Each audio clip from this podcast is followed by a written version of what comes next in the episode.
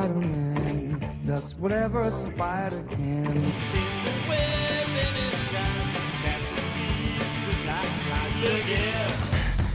Here comes the Spider-Man. Tweepcast. Bem-vindos a mais um Tweepcast e hoje estamos aqui com a presença do artístico Dante. Contamos também com a presença do decesístico HDR. Decisivo. Ah, não, me- O que, que é decisivo? Desse, Ah, acho tá. que desse. Ai, ai. E contamos aqui com a presença do inoxidável Wellington MacGyver. MacGyver. MacGyver.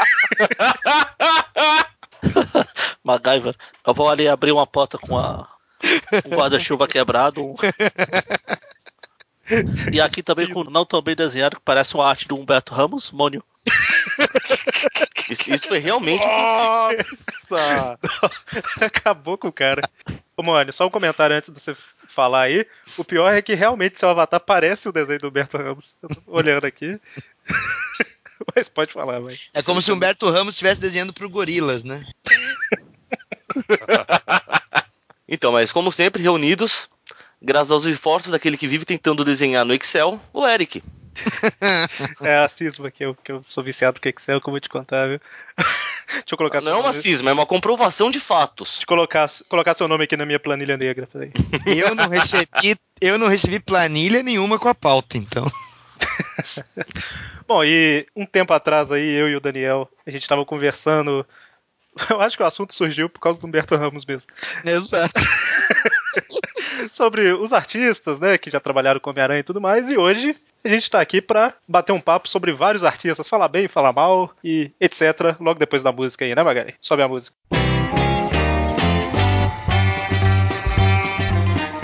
Bom, então, pra começar aí o bate-papo sobre os desenhistas, acho que a gente pode começar lá com o primeiro, né? Já que a gente vai falar focado no Homem-Aranha, a gente pode começar falando do Steve Ditko, né? O verdadeiro criador do Homem-Aranha. É, exatamente. Polêmica! Senti Você assim um- quase uma Se- catarse aí, hein? Se não gostou, engula! Como diria o Borghetti, né? mas por que que você fala isso? É, a gente sabe aqui, mas fala pros nossos ouvintes por quê. Ah, bom, caso você tenha vivido numa concha, eu acho que o Stan Lee criou todos os personagens da Marvel que aparecem nos filmes. O Stan Lee, obviamente, foi o equalizador de todo o talento criativo que envolveu a linha editorial da Marvel Comics no seu início. Então, ele, com seu talento empresarial, Man Baby, e também eh, talento como escritor, ele serviu mais ou menos como um nível né, para conseguir conter um pouco o ímpeto criativo e até mesmo conduzir essa criatividade de alguns dos seus colaboradores, entre eles o citado Steve Ditko, né, que inicialmente o Homem-Aranha ele era para ser um personagem que teria design e histórias desenhadas por Jack Kirby, que fazia 99% do que saía na editora. Uhum.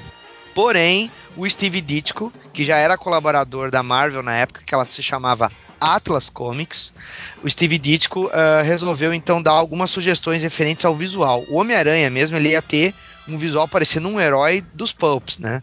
E quando o Steve Ditko ele pegou e aboliu a cueca por cima da roupa, fez aquele design ultra inovador que até hoje é um dos designs mais arrojados de uniforme de personagem, ainda mais para a época que foi feito. E também como o próprio Steve Ditko ele participava do processo criativo das histórias, quem, quem conhece o, o trabalho do Stan Lee sabe que o Stan Lee instituiu um, um gênero de roteiro chamado Marvel Way, que ele sintetiza o roteiro e deixa para o desenhista fazer a decupagem de números de quadrinhos por página, quem vai falar o que primeiro, ângulos de câmera e até mesmo ideias de trama. O Steve Ditko teve sim uma parcela muito criativa. E, por mais que as pessoas digam que o Steve Ditko é um cara, vamos dizer assim, que era limitado para sua época, eu acho que não. É só você ver como um cara como Steve Ditko uh, conseguia botar detalhes em demasia em quadrinhos pequenos, que tinham às vezes o tamanho de uma carta de baralho no original, sabe? E sem falar as mãos, cara, o modo como ele trabalhava as mãos dos personagens é uma coisa que até hoje em dia gente tenta fazer e não consegue. A gente já destacou em vários Tweep Views Classics que a gente fez que ele era um pouco ficcionado em desenhar mãos, né? Tinha várias É. mãos em primeiro plano e outras coisas assim. E nas, nas revistas do Doutor Estranho ele viajava bastante também, né? Criou aquele visual Não, ele não viajava bastante só no visual. ah, Doutor Stan tinha uns, uns, uns rolos de peiote ali bonito, acho. O fato é que o, o, o- o Steve Ditko, ele, por muito tempo, ele teve no gibi do Homem-Aranha, né? E é, é, um dos motivos, inclusive, que fez com que ele ficasse um artista regular era porque ele participava bastante do processo criativo. E eu acho que o Steve Ditko também, ele foi um dos primeiros artistas no- na linha de quadrinhos de super-herói a trabalhar o, o protagonista de uma revista como um ser frágil, assim. Porque quando tu viu o, o Peter Parker que o Steve Ditko fazia, tu tinha vontade de dar um pão pra ele. É verdade. que ele era magrelo mesmo, o cara era raquítico mesmo, tinha pena do moleque. E era aquilo ali, é, é o que eu sempre digo, Homem-Aranha é inovador, porque ele é a fusão do sidekick com o protagonista, né? Apesar do, do Capitão Marvel, do C.C. Beck ter feito isso nos anos 40, o, o Homem-Aranha, eu acho que ele, ele deu um sopro de novidade na indústria por, por trazer com uma nova roupagem esse conceito. E a arte do Steve Ditko casava muito bem com isso. E realmente, é, eu já vi algumas críticas, e quando eu era mais novo, acho que eu já até falei isso também, que o desenho do, do Peter Parker, do Steve Ditko, é o que você falou, é meio raquítico, ratíquico não, né? Raquítico, é meio raquítico e tal. E- mas realmente combina, né, com o personagem na época lá. Muito, combina muito, cara. Vale comentar também que por ele ter sido o primeiro desenhista regular, né, do, do herói, ele também foi responsável pela cocriação do, dos principais vilões, né, do, do, do Aranha. Ah, sim, realmente, que ele ficou até ali pra edição 37, 38, ou seja, mais de três anos, né, um pouco mais. E praticamente todos os personagens, todos os vilões principais do Homem-Aranha nasceram nessa época. né? É, eu acho até que é chovendo molhado falar o que eu vou falar, ainda mais num podcast sobre o Homem-Aranha. Mas assim, cara, a gênese do personagem, todo, vamos dizer assim, todo o leitmotiv do personagem tá na dupla Stan Lee e Steve Ditko. Mesmo que a gente remeta algumas coisas ah, do John Romita Sr. ou outros artistas, eu acho que eh, todo esse background do personagem ser um pouco desprotegido, do personagem tem muito dessa, desse nervosismo que tu sentia nas páginas do Steve Ditko, sabe? Aque- aquele, aquele esquema meio claustrofóbico, tu ter quadrinhos quase todos do mesmo tamanho. E quando tu tinha splash pages, né, que são aquelas páginas inteiras, era sempre antológico, né? Aquela sequência mesmo que o Stan Lee, por diversas entrevistas, ele lembra do Peter Parker como Homem-Aranha preso embaixo dos destroços e ele tendo que arrancar forças pra erguer aqueles destroços com a água caindo sobre ele. Meu, aquilo ali é uma lição de narrativa, sabe? Que um cara fazendo isso na época que ele fez só mostra o quanto que ele era foda. Exatamente. E você comentou aí do John Romita, o, o pai, né? John Romita Sr., e Isso. que foi justamente ele que substituiu o Steve Ditko após a saída dele, né? Não vamos entrar no- nos detalhes da saída do Steve Ditko, senão o, o Tripcast vira só sobre isso, né? Ah, eu- eu- deve- vocês já devem ter feito algum episódio desse, então tá aí o link, seu safado. Ah, A gente já falou isso, acho que espalhado em vários programas, né? E no próprio Trip View que a gente fez da Amazing 38 também. Exatamente. Eu só queria destacar que as várias qualidades do Steve Ditko, desenhar um carrapato atrás do aranha não era uma delas. É realmente o único defeito, né? Ele, eu acho que ele tentava, da mesma forma que ele desenhava o Peter Rakitic e tudo mais, ele tentava fazer a mesma coisa com a aranha atrás das costas. Né? Era o ponto fraco dele, dá um desconto. É, também, né? O cara não queria ser perfeito demais, né? Ai, Cara, eu, eu respeito um cara que costuma ter a paciência de Jó com os prazos que a Marvel tinha naquela época pra desenhar um vilão que tem uma roupa de oncinha, ele fazia todas as pinças, velho. Velho, Ele não é pra qualquer um. Nós Só- temos que pensar bem só, a antes de teia, falar. só a teia do uniforme do Homem-Aranha já, já é trabalhoso, né? Pô, o Jack Kirby nunca teve saco pra fazer, fazia elas pra todos lados. O Steve Ditko sempre acertava, velho. Então, aí eu comecei a falar do John Romita, que foi o cara que substituiu o Steve Ditko, e ele meio que desenhou o visual do, do Peter Parker e do Homem-Aranha, que é o mais conhecido até hoje, né? Eu acho que quase todo mundo, quando pensa em Homem-Aranha, principalmente os desenhos antigos, vem a imagem do John Romita, né? E é o cara que fez o Peter Ah. Parker pra academia, né? Vem a imagem do Peter Parker, não do John Romita. ah, ok. fez ir pra academia foi boa. É verdade, deu aquela bombada, né, velho, no... Agora, eu, eu acho interessante que, lendo o livro da História Secreta da Marvel Comics e conversando também com o Roberto Guedes sobre alguns aspectos, o John Romita, ele deixou, vamos dizer assim, as histórias do... do Homem-Aranha muito próximos com os quadrinhos de romance que ele estava acostumado a desenhar, né? Verdade. Pra Atlas Comics. E aí, quando tu pega as figuras femininas, né? Todas elas ficaram gostosas, velho. Até a Tia May ficou gostosa. Aí, velho, é, é impressionante. Ele tinha esse poder, né, cara? Até tinha bem. Até faz um pouco de sentido, né? Assim, realmente ele. Gostosa? Não. Eu tô voltando, tô voltando ao assunto anterior aqui. Octopus concorda. Concorda, né? O Topos apoia, né?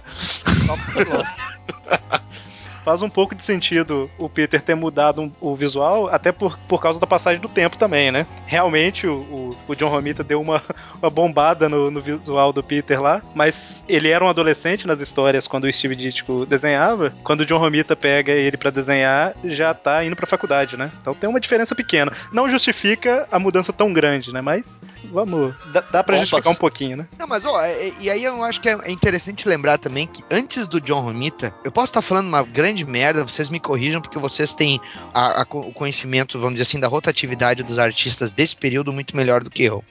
Eu tô chamando vocês de velho sutilmente. Ah, é, olha só, eu acho que o Jill Kane, né, assumiu bastante a revista antes do John Romita, não foi? Ou foi, eu tô Não, enganado? não. O, o, o, O, Steve. John, o Gil Kane veio depois. Isso. Jill Kane veio depois, então, é isso, né? Foi. Porque aquela fase, aquela fase do, do, do, do Norman, do Harry Osborn drogado, ela, ela é do Jill Kane, né? Isso. E é depois do, E é depois, né? do Romitão. A do Romitão. É. Quer dizer, o, o Romita arregou e caiu fora, é isso? É, ele, sa- ele veio, ele tava desenhando. Quando ele chegou, ele tava desenhando a re- revista do Demolidor. Aí acho que como o Stan já sabia que o Steve Ditko ia sair, tanto que teve umas edições ou outra que o. Ele colocou o Aranha participando na revista do Demolidor pra teste, pra Sim. ver se o Romita sabia desenhar o Aranha. É, um pouco tô depois o ligado. Romita começou a desenhar na 39 e na 40, que foi exatamente a, a primeira das 372.892 batalhas finais com o Duende Verde lá.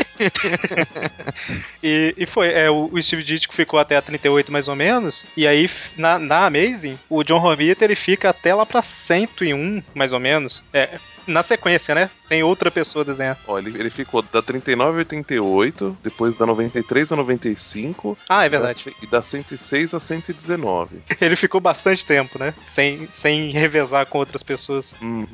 Não, e até uma, uma última observação sobre o Sênior. Nesse período aí, o Sênior também ele acumulava a função de diretor de arte da Marvel, não foi? Ah, eu acho que a partir da metade, mais ou menos, desse tempo que ele tava na revista do Homem-Aranha, ele virou diretor de arte, realmente. Sim, ele fazia, ele fazia design de um bocado de uniformes, também cuidava da arte de capas, fazia supervisão das artes de capa, né? Função essa abraçada pelo Dave Cockrum depois, né? É, eu tô pensando aqui, eu acho que ele virou diretor de arte pouco antes de ele sair e outros desenhistas começarem a desenhar o Homem-Aranha, né? Deve ter sido Isso. justamente por causa da, da função extra aí que ele ganhou, né? Isso aí. E não necessariamente na sequência, mas dois artistas que vieram depois aí também ficaram algum tempo e desenharam histórias famosas, né? Foram justamente o Jill Kane, que vocês comentaram, e o Rosandro, né? Sim. Grande Rosandro. É, o Rosandro Rosandro, é eu acho que.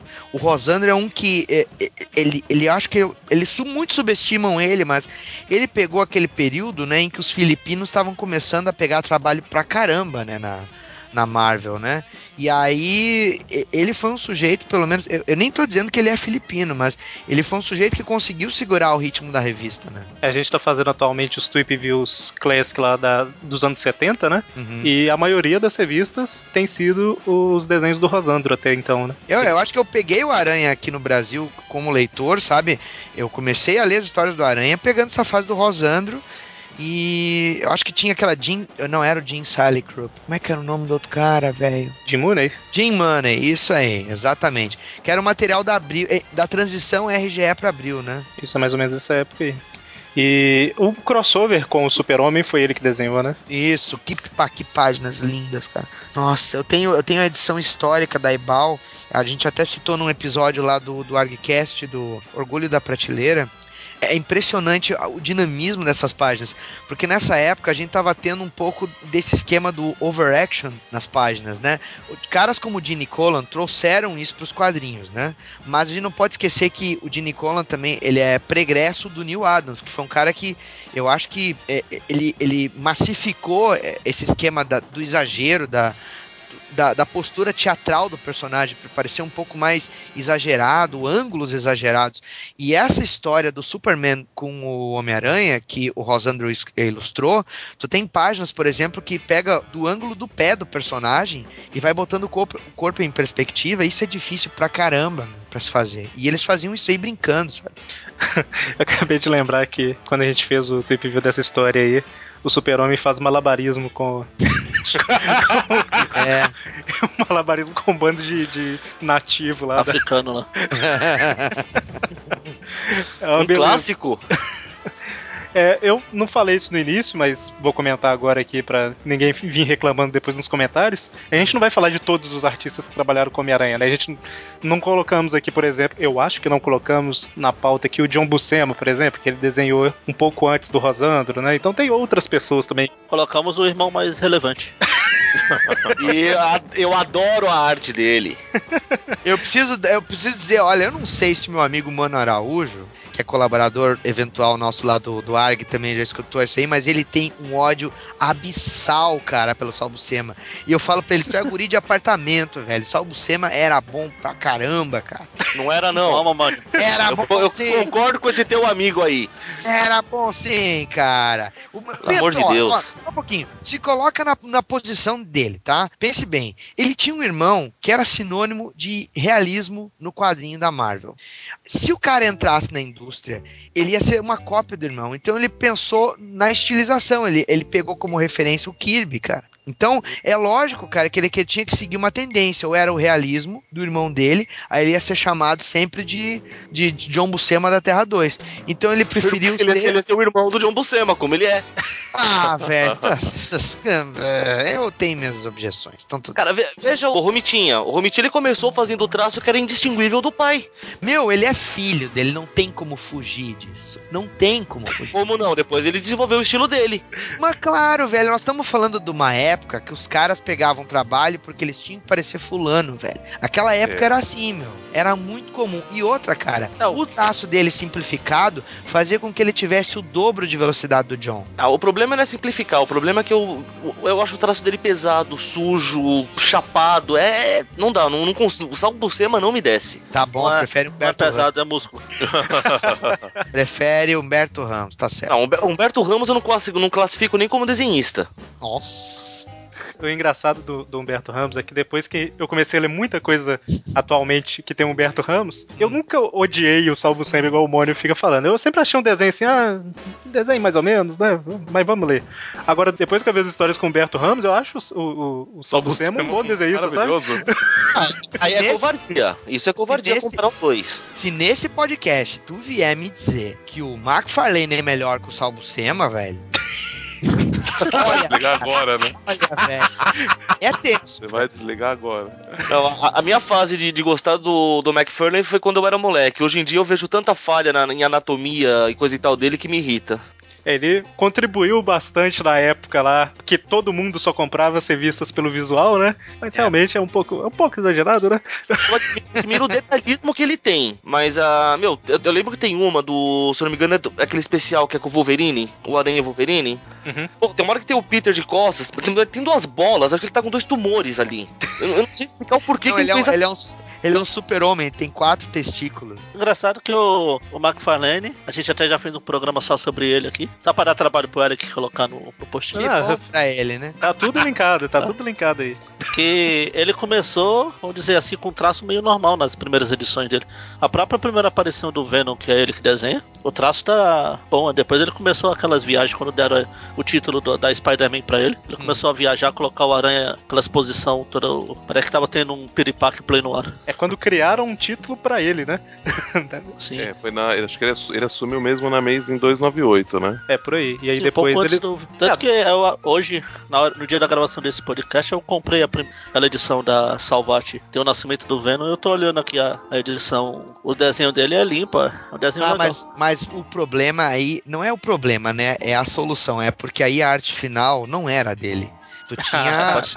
tu tinha um arte finalista trabalhando com ele, era um cara que limpava o desenho dele. E outra, aí ele ainda tinha que seguir muito a demanda do editor-chefe, cara. Quando ele fez o título próprio dele, ele assumiu as rédeas. E aí sim, ele fez Sim. qualquer merda, né, velho? Nossa, aque- aquela É, que você- tormenta, velho. Pelo amor de Deus, cara. Cara, aquilo, o cara tem que, o cara tem que ter autismo pra ler aquilo, velho. Ah, aquele roteiro redundante. Depois reclamam do Stan Lee, velho. Roteiro redundante em 1990, né? É, velho. Então, Não, Vocês o- falaram do, do Salbucema e agora falando de arte finalista, acho que cabe aqui já puxar um outro nome que eu coloquei na lista aí pra, pra falar mal, que é o Bio 520. 520. Ai, É, eu não, eu não sei falar o nome dele direito, então é 520. Se eu não tô enganado, é Sinkevich, mas não posso estar é errado. Sinkevich, Sinkevich.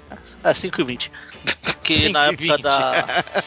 Prepa- preparar o barulhinho de cheque aqui. Na época da saga do clone, que ele finalizava as histórias do desenhado pelo Sal Buscema, ele praticamente jogava um, um vidro de nanquim na folha e ia espalhando, porque podia ser a história se passar no, no mais claro dos dias. Era uma coisa escura que você não via o que estava acontecendo. É, é na época que a Mary Jane tava grávida lá, não? Isso, isso.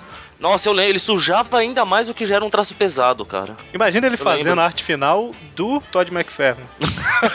Aí é um bogão preto. Ele ia olhar aquela teia toda que parecia um espaguete, ele ia pensar assim: eu vou, eu vou pingar o nanquim e vou começar a soprar, vamos ver pra onde vai a teia. Era esse, cara. Mas assim, ó, olha, eu, eu conheço o Bill Sienkiewicz e eu vou dizer assim, eu gosto muito do, do modo como ele deixa a, a casualidade acontecer no desenho dele. Só que eu acho que ele precisa pegar alguma coisa que, se, que, que permita uma abstração estética. Ele pegou a arte final do Homem-Aranha com o Salbucema, porque assim como o Salbucema era muito rápido, o Sienkiewicz era muito rápido, só que eu acho que não casa o desenho. Tu tem um outro tipo de arte finalista que é largado, como o Sienkiewicz, só que ele funciona bem com muitos artistas, que é o Klaus Jansson. Uhum. O Jansson ele é muito rápido também. Ele consegue pegar um desenho que seja pesadamente estilizado, né? Como é o caso do John Romita Jr., né? Que a gente provavelmente vai citar daqui a pouco. E ele conseguia é, deixar aquela arte final mais casual, do cara pegar o pincel, fazer uma mancha de preto, ou então trabalhar com um respingo de tinta, ou um traço com bico de pena mais largado, sem volume. Isso combina, sabe? Mas no, eu acho, pelo menos, no Salbucema não combinava, cara. É por isso que muita gente não gosta do Salbucema. O próprio Manaroujo que eu citei agora há pouco, né? Por quê? Porque pegaram essa fase, cara. Se tu pegar o próprio Salbucema ali, desenhando os defensores, ou trabalhando com outros títulos mesmo, que ele botou, o Hulk, na época que ele desenhou o Hulk, é legal porque dialoga com aquele traço mais limpo, sabe? Com artistas como o Dan Green, como o Bob Wyasek, mas o Sienkiewicz realmente sujava muito e não combinava, cara. Pode ser por isso, Mônica, que você tem tanta raiva do nosso amigo aí. Não, porque eu, já peguei ele com outro. Outros eu concordo, tem arte finalista que me faz odiar menos o Salbucema.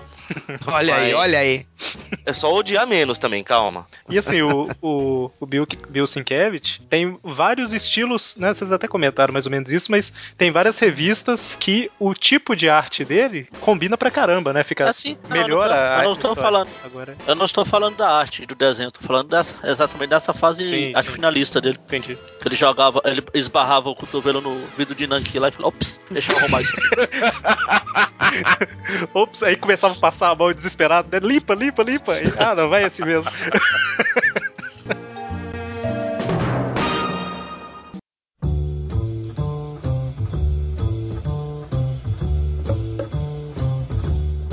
Então, um pouquinho antes aí dessa época do Todd McFarlane, ele assumir a revista do Homem-Aranha, a gente teve ele desenhando a última caçada, até desenhando as, as guerras secretas antes, o Mike Zeck, né?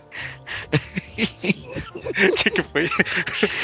É que tu fala Última Caçada, eu lembro de, um- de uma piada interna que a gente tem, um podcast de uns amigos meus, do pessoal do Baile dos Enxutos, que a gente foi falar sobre quadrinhos, né? E que, que a gente curte, e eu falei da Última Caçada de Craven, e aí um deles falou que era a última balada de Craven. E aí eles fizeram. Eu te mandei o link, cara. Não te mandei o link, Eric? Do, do episódio da última balada de Craven? Eu acho que sim, só que eu não consegui ouvir não, mas... É, Então acho que você mandou- escuta, o velho. Eric não é conhecido muito pela memória. ele pode ter ouvido ontem, mas já esqueceu. Não, não é por isso, é porque provavelmente se ele. Se, se não, né? Quando você me mandou, eu tava trabalhando. E Ah. lá tem um monte de site que é bloqueado. Ah, acho que você foi por isso, você não conseguiu, você não conseguiu, realmente. Eu pensei assim, depois eu ouço, mais tarde eu ouço. Aí eu cheguei em casa e já eu tinha esquecido que eu tinha Tinha esquecido. Já. Então tá aí a, recomendação, pros, eh, fazendo um jabá gratuito aí pros meus amigos do, do Baile dos Enxutos. Esse episódio aí que a gente criou uma história fictícia chamada Última Balada de Craven. O Craven dá uma festa pra se despedir antes do plano infalível dele contra o Aranha, né? Que ele vai se matar numa boate gay.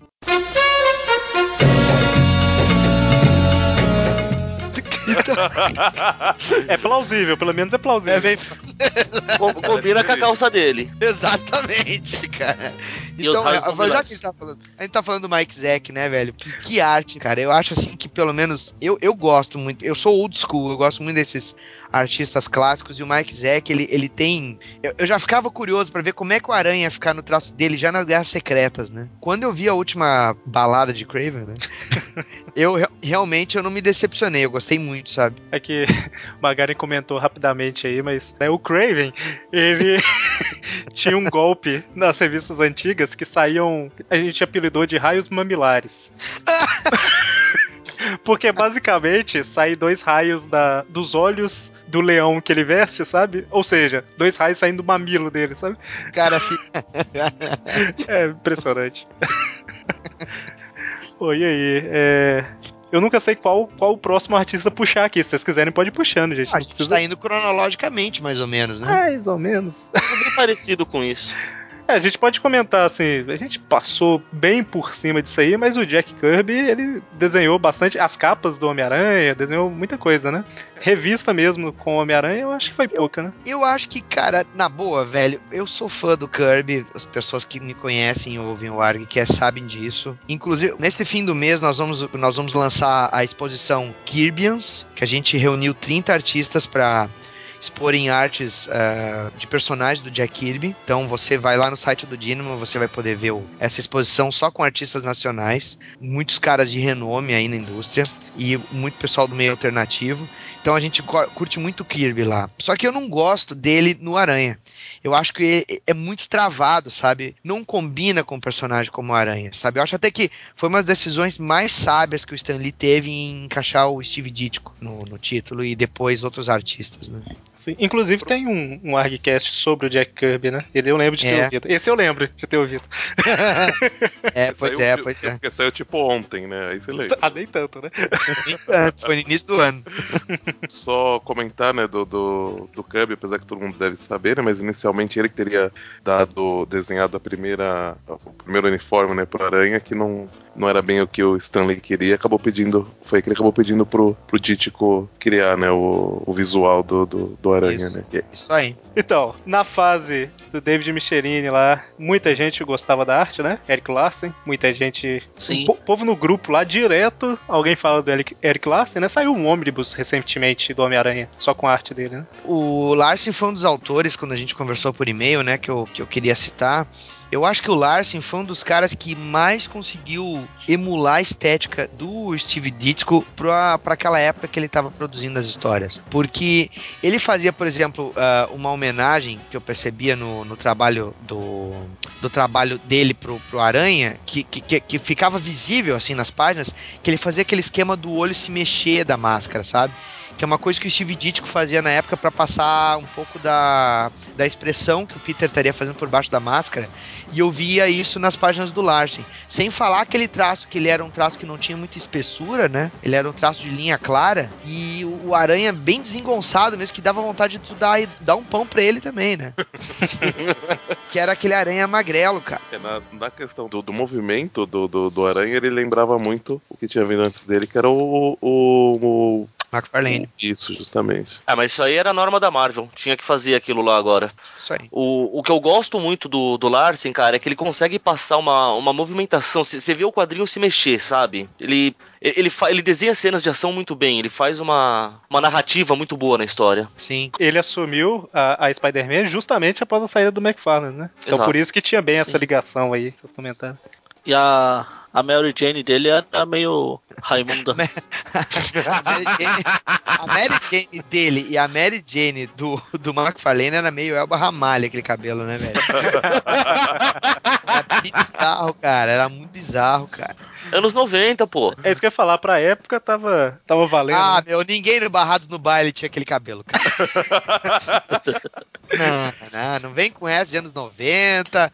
Tinha muito clipe aí naquela época. A gente tinha Madonna com erótica, todo esse monte de coisa aí. A Mary Jane dele, velho, parecia uma faxineira, velho.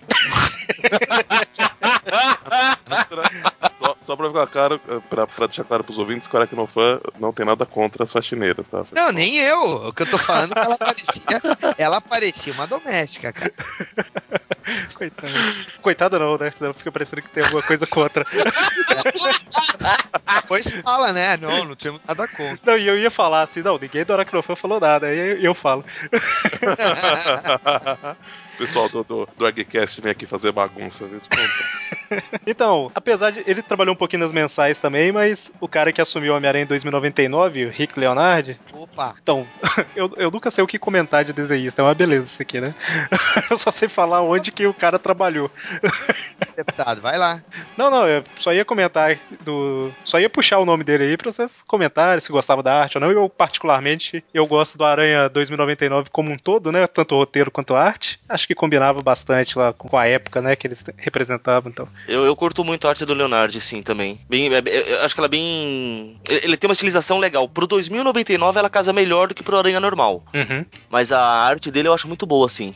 Ele, ele Ah. também tem uma narrativa legal, não tão ágil quanto a do, do Larsen, na minha opinião. Mas é, é muito boa, assim. A... É um dos pontos que eu ia colocar, cara, a narrativa dele, cara. Eu, eu recentemente eu reli, né, o, o encadernado que saiu pela Panini, né, porque eu tinha os formatinhos, mas os cupim pegaram tudo no meu antigo estúdio, cara. Aquele Ah. universo 2099 tava parecendo um mapa territorial, assim, sabe? Aprende geografia, eles comeram tudo, que aquelas capas laminadas comeram tudo. que triste. Mas- eu compadeço da sua dor, cara. Quando o cupim pega e resolve fazer resolve fazer mapa geográfico na tua revista é foda. Mas bom, isso não é o caso. Aí eu sei que o quando eu reli essas histórias, eu via o- a força das páginas dele, cara. Ele, ele conseguia trabalhar a- aquelas figuras grandes, sabe, na página, que a gente chama de aquele quadrinho que é o cliffhanger, né? Aquele quadrinho que o cara tá folhando na banca e chama atenção e o cara pensa, putz, eu queria isso aqui numa camiseta. Sa- Sabe, chama atenção, né?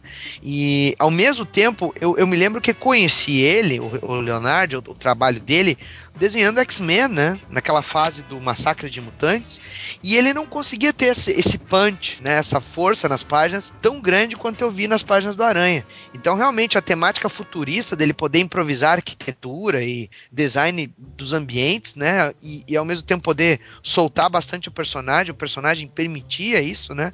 Eu acho que casou muito bem, né, cara? Sim, tanto que quando. Nas edições que ele não desenha o 2099, eu acho as mais fracas, assim. Pô, aí você falou uma beleza, vê aquela. Um cara que desenha cancro mole na costela dos outros, que é o Kelly Jones, velho. Puta. Você sabe que aquela, aquela doença venérea, vocês nunca ouviram falar, chamada cancro mole? Já falar, mas nunca, Então, nunca se tive o cara um va- contato. É, se- não, nem eu, graças a Deus. O fato é o seguinte: se você vai olhar o Batman que ele fazia, né? Na época do Azrael lá, que era o Batman todo Não. cibernético, Qual, qual que é o, o artista? Kelly Jones, cara. O Kelly eu Jones acho que eu lembro dele. Então, ele desenhou duas ou três edições do, do Homem-Aranha 2099. Velho, aquela costela, que parecia que tinha um tumor embaixo da costela, um monte de pereba. O cara tinha 10 cabeças de altura na proporção. Era um inferno aquilo, coisa horrível, cara. Pá, Só o Deadman ele conseguia desenhar direito porque o cara era um cadáver, entendeu? É, Quando ele ia desenhar um personagem como o Homem-Aranha, ainda mais na fase do 2099, crede em cruz, velho. Eu, eu nunca gostei muito da. A proporção desse cara também não é boa, não. Ele, Não, ele suja, Batman, ele suja muito querendo inventar músculo, tanto no Batman mesmo, Exato, no Aranha. eu falei, te lembra as guampas que ele fazia na máscara do Batman, velho? Lembra? O cara ia entrar na Batcaverna, batia no teto da Batcaverna, velho. Então no Homem-Aranha 2099 era bizarro, porque tinha aqueles design meio futurista, o cara inventava umas pataquadas, velho, e botava essas costelas do inferno, sabe, no, no, no Miguel O'Hara, velho, era horrível. Não, isso e o, e o dom de de uma proporção digna de Rob Liefeld. É, exatamente. Estamos chegando lá, né? Pois é, e- Não dá pra esquecer. Não dá pra esquecer. então, só, só um detalhe: o, o Liefeld, ele não desenhou nada de Homem-Aranha, não, né? Desenhou, Desenhou? desenhou naquele crossover do X-Force com o Homem-Aranha contra o. Fanático. Ah, sim. Que o Homem-Aranha tinha uma uma- um um bolinho de batata guardado na meia. e aquela hora que ele tá pulando sobre a cabeça do fanático, que ele tem o quê? Quatro ou oito dedos, né? Verdade. Nossa, aquilo é lindo, cara. Tem que estar nos links desse episódio. Aquilo é Masterpiece, é jogo da velha Masterpiece. Quando a gente fez o episódio lá do ArgCast sobre o Lifelandia, né? Que a gente falou sobre as obras-primas do Life, esse foi um dos top lembrados. cara. Parabéns. É, é de, bom, o site baleou, né? Não sei se vocês sabem, né? No dia do lançamento do episódio, baleou de download. né? Nossa. Não que o nosso servidor seja Oh. minha, nossa, que servidor bom.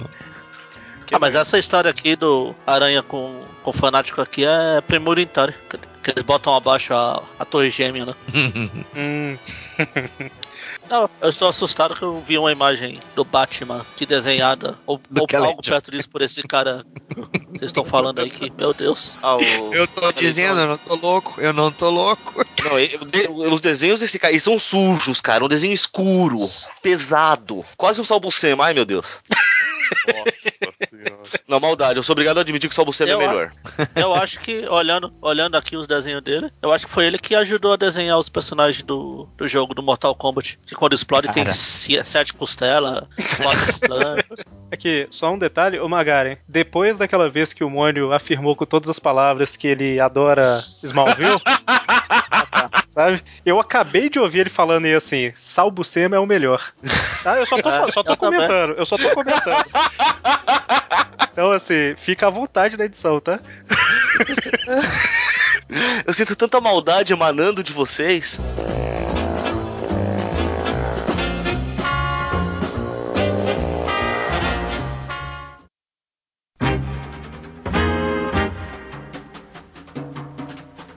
Lá na época, a gente comentou isso recentemente em algum lugar. Ah, foi no Tweepcast dos Universos Alternativos, que a gente falou da Gênese, né? Uhum. Chapter 1. Você lembrou? Então, Quem, quem é você ou o que você fez com o Eric? é, ela foi toda escrita e desenhada pelo John Barney, né? Que também já tinha feito várias Marvels Team Up com o Ou. Bryan, John Bryan. alguns dizem. John Bryan. É o John Bryan, John Bryan. Então, Os amigos do HDR. Os amigos do HDR, você tem algo contra o MDM? Os meus chegas, vocês têm algo contra o MDM?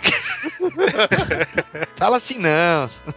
Vocês têm algo, tem que ter algo contra os leitores, que é diferente. Então Mônio, disserte sobre o John Barney. Dissertar sobre o John Barney? É, pense bem que você vai falar. O Salbucema é melhor. Ah, tá. O Chapter 1 é uma, é uma coisa descartável porque não acrescenta nada de verdade. Mas eu gosto do desenho dele, eu gosto da arte dele. Mas o Salbucema é melhor. Certo. Puxa Próximo- vida. Próximo. Não, não, não, não, só. Eu não admito que vocês falem dos meus desenhistas preferidos, até porque eu sou um dos últimos fãs desse cara, é, que falem assim rasamente. Eu acho que o, mérito do John Byrne por ter trabalhado Homem-Aranha é que você pode acompanhar o trabalho dele em fases distintas da carreira desenhando esse personagem. Ele começou na Marvel, um dos seus primeiros trabalhos foi na revista Marvel Team Up, que tu tinha o Homem-Aranha um pouco mais corpulento, tal como o do John Romita Sr. E aí tu tem ele desenhando, por exemplo, o Homem-Aranha encontrando aquela gostosa da Sonja com a Mary Jane encarnada. no- Nossa, caraca, velho era muito gostoso. É, E aí tu tem, por exemplo, o Homem-Aranha encontrando o Luke Cage e o Punho de Ferro, o Homem-Aranha encontrando o Jaqueta Amarela e a Vespa. Tu tinha um traço do Aranha ali. Aí quando tu tem ele já desenhando os X-Men, né? Ele até uma das primeiras histórias que ele fez dos X-Men, já como artista regular da série, aparece o Homem-Aranha, que é aquela história do arcade, né? Que, que eles são presos lá e o Homem-Aranha acaba cruzando, acho que com, nas ruas de Nova York com o Cíclope e não sei quem mais lá. Acho que é a Moira, não me lembro bem. Aí tu também tem o Bernie desenhando o, o, o Homem-Aranha quando ele assumiu o título do quarteto, fazendo uma breve aparição, né? Muito rápida mesmo. E aí tu tem esse o citado, que é o, o Chapter 1, que ele tenta, já com o estilo dele muito mais descompromissado, puxando muito da influência do cartoon, porque o Bernie tem um histórico de cartunista. eh, ele fazendo uma muita homenagem ali, cara, ao Steve Ditko. Eu acho, pelo menos no Chapter 1, tu percebe muito das referências visuais que o Steve Ditko tinha. E é uma fase do Burnie que ele já tava meio que ligando foda-se e ele tava preferindo a fazer homenagens gráficas a artistas que ele admirava. E o Steve Ditko é um deles, né? E eu não sei se ele chegou a fazer alguma outra coisa envolvendo o Homem-Aranha depois do Chap- Chapter 1. Eu não lembro. Ele, se não, ele, ele desenhou alguma coisa da, da mensal também, não foi? Não sei se foi depois ou antes, mas na época dele. Nossa, é verdade, ele. cara. Aquela fase do Howard Make escrevendo, né? Putz. Sim, a parte na- aqui na Premium, que saiu aqui na Premium. Cacilda, é verdade. Aquilo lá. Aquilo lá tá, tá legal, mas ele seguiu o protocolo, porque as histórias eram uma merda. Ah, não, o roteiro é outra coisa, mas a arte dele tá muito boa ali. Não, a arte dele tá muito boa, cara. Ele conseguia fazer ainda o Chapter 1 e aquilo ao mesmo tempo, né? É verdade, mais ou menos na mesma época ali, né? É, na mesma época, ele fazia ao mesmo tempo. E ele escrevia o Hulk do Ron Garney desenhando. E- exatamente, ele escrevia o roteiro do Hulk, desenhava essa revista com o roteiro do Howard Make e desenhava, escrevia e arte finalizava a Spider-Man Chapter 1. Trabalho pouco é bobagem. É, Ô, Daniel, só posso ser uma pessoa muito, muito, muito chata, cara? pode. Agora eu preciso lembrar o que foi que você falou, caramba, que na hora eu ia corrigir. Mas que droga, Henrique! É uma pessoa muito, muito, muito chata só É, com Alzheimer, né? Então. Caramba, eu tô. Eu tô eu- eu- Acho que quando o Eric veio pra São Paulo, ele me passou alguma coisa, no bom sentido, é claro. De forma totalmente aérea apenas, viu, gente? Já, já que a gente falou de, de, de cancro mole aí, os negócios assim, né? Ai, ai, ai. O pior é que de repente, do nada, vai pular na minha cabeça o que que era. Preocupa não, na hora que você estiver ouvindo o programa editado, você vai lembrar. Ah, Mais ou menos isso. Então, puxando aqui o próximo, Mark Bagley desenhou várias mensais e assumiu o Ultimate, né? Quando a Ultimate começou. Eu- Eu curto muito o estilo dele também. Eu sou obrigado a admitir que só você é melhor. É bem Eu legal. curto a arte do, do Bagley. É, Combinou pra caramba com o Ultimate, né? É, Com o Ultimate ficou melhor ainda, fato. Isso que eu ia falar, como universo alternativo, né? Acho que é interessante ter uma, uma cara diferente, eu acho que ficou, ficou bem bacana. Eu acho o Bergley um dos profissionais mais competentes no referente à produtividade, sabe? Ele, ele é um cara muito rápido também. Na época que ele foi pra DC mesmo, apesar de eu não ter gostado do que ele fez na DC, todos nós comentávamos na editora que ele era muito rápido. O editor que trabalhasse com ele era um cara feliz, porque a revista nunca atrasava. E é verdade, cara. Tanto que ele segurou o rojão de ter trabalhado, batido. Ele e o Bendis bateram o recorde, né, do, do Stan Lee Sim. né, permanência no título. Porém, eu acho assim que depois da saga do clone, quando ele entrou no Ultimate, ele deixou todo mundo com cara de moleque. Sabe, eu, eu acho que quando ele É. vai trabalhar personagem um pouco mais velho, fica com cara de moleque. Estilizado, eu não digo estilizado, o termo errado é, é, eu acho, ele fica, ele tira um pouco as linhas de expressão dos personagens, sabe? Quando e aí fica todo mundo com cara de moleque. É, Ele, ele, ele conseguiu deixar até a Tia May mais nova, né? Olha aí, ó, o cara Aparentava 180, né? conseguiu- não pegava, né? Fácil. Tinha meio gostosa, não é? Tava sendo fiel ao universo meio-meia lá do. Também o Mark Bagley, eu respeito ele porque ele trabalhou nas duas sagas do clone. No meio meio e na, na do multiverso. Há né? quem diga que ele foi clone dele mesmo na saga do clone. Né? Eu não sei se o, se o Daniel sabe, mas o Magari é um, um cara bastante fã da saga do clone. Parabéns, velho. Desprendimento Devo ser o moral. único que falo isso com peito.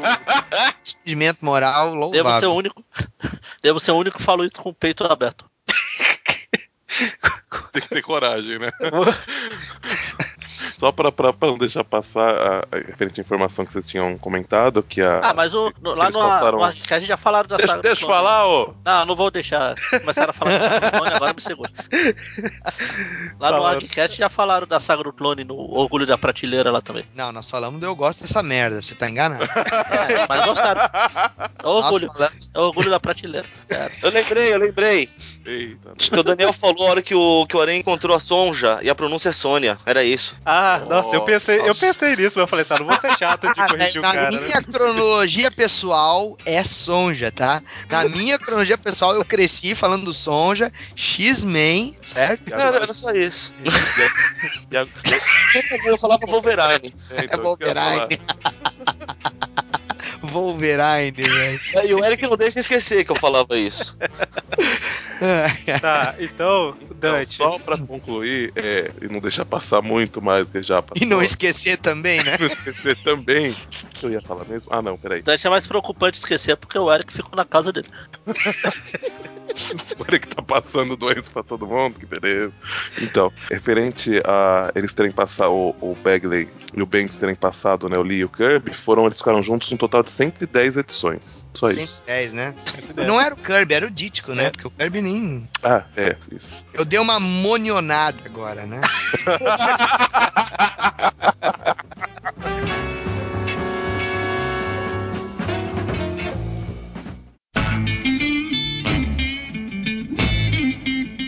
A gente tava falando aí da fase Ultimate, e um pouco depois que a Ultimate começou, nas mensais do Universo Meio Meio, o Mike Deodato assumiu as revistas do Homem-Aranha, né? Grande Deodato. Só você é melhor. Parabéns, viu, Não Deodato? pegou, não pegou uma época de roteiros bons, mas. mas fazia uma arte boa, né? É, e eu me lembro que o Deodato, nessa época aí, ele tava retomando, né, o trabalho dele com as editoras grandes. Ele também comentou isso lá no ArgCast 100, né, que a gente tava falando... Se eu não me engano, ele participou de um episódio com vocês também, não foi? Foi uma Sim. entrevista com É, ele. eu não me lembro qual, é, qual era o número, mas eu, eu ouvi. O fato é o seguinte, o Deodato ele não estava ainda fazendo desenho e arte final de novo, né? Então ele trabalhou com o Pimentel e ele, ele deu uma limpada no desenho dele, sabe? E, e ao mesmo tempo texturizou, botando achuras, né? E, e só enfatizava aquele esquema do- da referência fotográfica. Eu acho que tem um up assim, cara, salvou o roteiro, né? Convenhamos, salvou o roteiro. Você acabava ele botou o comprando. quê? Ele botou, ele botou a Xuxa? Não, a Shura, cara, a Shura é Nossa, até- Não, ele usou tanta gente na referência fotográfica que não é de se estranhar, né? Mas o fato é que ele Talvez, usou- talvez, só desculpe te interromper, mas talvez chegou alguém numa nave espacial e ele pegou a foto da Xuxa lá, né, da época que ela. vai ver o Norman Osborn comeu até a Xuxa, né? É o Xuxa e os doentes. né? é. Nossa,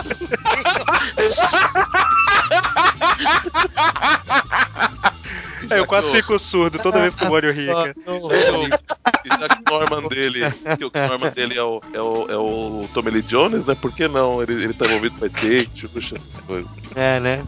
Mas conclui aí, Daniel, você tava falando. O fato é que você acabava comprando um número depois do outro porque você queria ver a arte do Deodato em si, né? E o trabalho do Pimentel como arte finalista, porque realmente a história foi degringolando de um jeito que chegou o Deodato, acho que ele tava mesmo na curtição, né, cara? E era, é interessante porque, se não me falha a memória, depois dessa fase do Deodato entrou um dos que eu listei, né? Que é o, que é o Ron Garney, né? Que, que foi aquela fase pré-guerra Ci- Guerra Civil, né? Aquela fase que o Homem-Aranha volta a usar o uniforme preto. E antes dessa fase aí é quando o Homem-Aranha também tá ganha aquela, aquele traje do Tony Stark pré pré-guerra civil, né? Que o Magaren adora.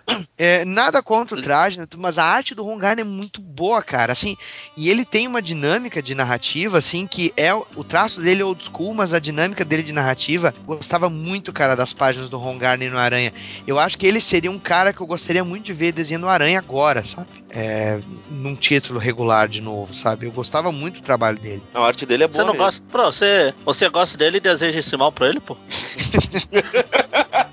Poxa, Não, mas cara, sabe por quê? Porque assim como o Deodato, trabalhando no título que o roteiro tava mais ou menos, mais ou menos, era, o Stra- agora- era, era o Straczynski que tava na época do, do Deodato. Straczynski, inclusive, que eu trabalhei com ele na Wonder Woman, né? Na, na DC. Meus pêsames. Não, cara, foi, foi legal até. O fato é que, é, voltando a falar do Ron Garney, o Ron Garney é um outro cara muito veloz, sabe, no trabalho dele, ele é muito rápido. Ele é um outro cara também que, quando pega um arte finalista mais solto, trabalha, dialoga muito bem com a linha dele. E eu acho que ele é um dos caras que tem uma narrativa muito próxima a artistas como Lee Wicks, como José Luiz Garcia Lopes, e até mesmo como o. Ai meu Deus, a gente acabou de falar dele aqui, o John Romita Sr., sabe? E ele consegue fazer um trabalho que dialoga com o leitor contemporâneo. Ele seria um cara muito bem-vindo nas artes do Aranha, eu acho, novamente. É, e no Assim, programa lá que a gente. Eu tô olhando. Pode falar. Tô olhando a- umas imagens aqui, porque eu meio que apaguei essa fase da minha mente. Realmente o desenho dele era legal, sim. É, ele Pena tinha uma. o roteiro não ajudava, né? Mas. Pois é, ele tinha uma linha clara que lembrava o, o John Romita Jr., por exemplo, em alguns momentos, ah, mas ao mesmo tempo ele tinha uma elegância da figura dele que respeitava regras de anatomia rigidamente, assim, e eu acho que funcionava, sabe, deixava o traço dele limpo. Eu só vi uma coisa parecida envolvendo a aranha com o Stuart Timoney. E era bem interessante, sabe? E da mesma forma que o Daniel comentou aí que gostaria que ele voltasse a desenhar Homem-Aranha, né? A gente tinha começado falando do Deodato. E eu tinha vontade que ele voltasse a desenhar Homem-Aranha também, sabe? Com roteiros melhores e tudo mais. Eu sou meio fã da arte do cara, né? Tem, tem fã pra caramba também, né? É, cara, eu, eu, eu já acho que o Deodato ele funciona com alguma coisa um pouco séria demais. E o Homem-Aranha é um personagem mais altivo, assim, no sentido É, de verdade. ter um pouco de humor, cara. Eu acho que o Deodato ele, ele tem que ter um pé em histórias um pouco mais com senso de urgência maior. Eu acho que o Aranha pede um desenhista um pouco mais limpo, até porque é um personagem muito comercial e por mais que a gente goste de tramas complexas com o personagem, a gente tem que pensar que ele é um produto e ele tem que ter um personagem com linha, ah, um autor com linha mais clara, né? É verdade, se você olhar os trabalhos que o Deodato trabalhou, trabalhos que ele trabalhou, não tá errado, né? Só tá estranho.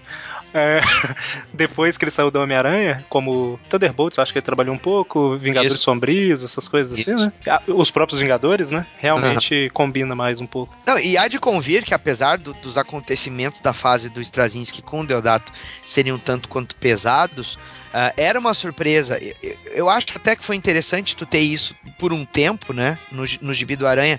Era uma surpresa tu ver páginas do Aranha com um trabalho de sombra pesado, né? Porque o Deodato tem uma influência do Gene Colan muito forte, né?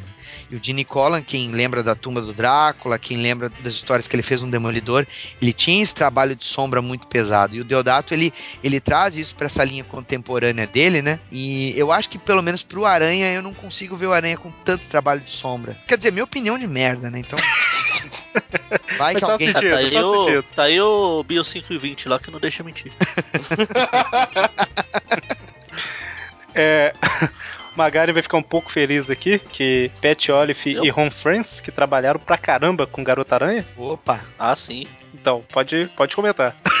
Eu coloquei, coloquei Oi? mais que eu gosto, eu gosto das histórias da Garota Aranha e os desenhos. Eu, eu também acho que ele tem uma. Ela combina com a personagem. Eu vi pouco deles com o Aranha normal, não sei nem se eles desenharam. Eles chegaram a desenhar o Aranha normal. Mas com a Garota Aranha, a forma dela se balançar, ela tinha uma femini, feminilidade. Eita. Femimimimilili. É, essa, essa palavra aí. Isso. Que combinava com ela. Agora, ela- convenhamos, cara, eu falei há pouco do Ron Garney, tu não acha que eles, eles têm uma semelhança de traço muito grande? Sim, sim. Então, agora que eu tava olhando umas imagens da, do Ron Garner pra refrescar a memória, como eu falei, eu apaguei essa fase do Inominável pra frente. que realmente é bem parecido, assim. É, e eu, eu gosto muito desses artistas. O Ron Friends, putz, cara. Nossa, aquela fase da Jenny The Wolf, que ele também trabalhou junto com o Buscema.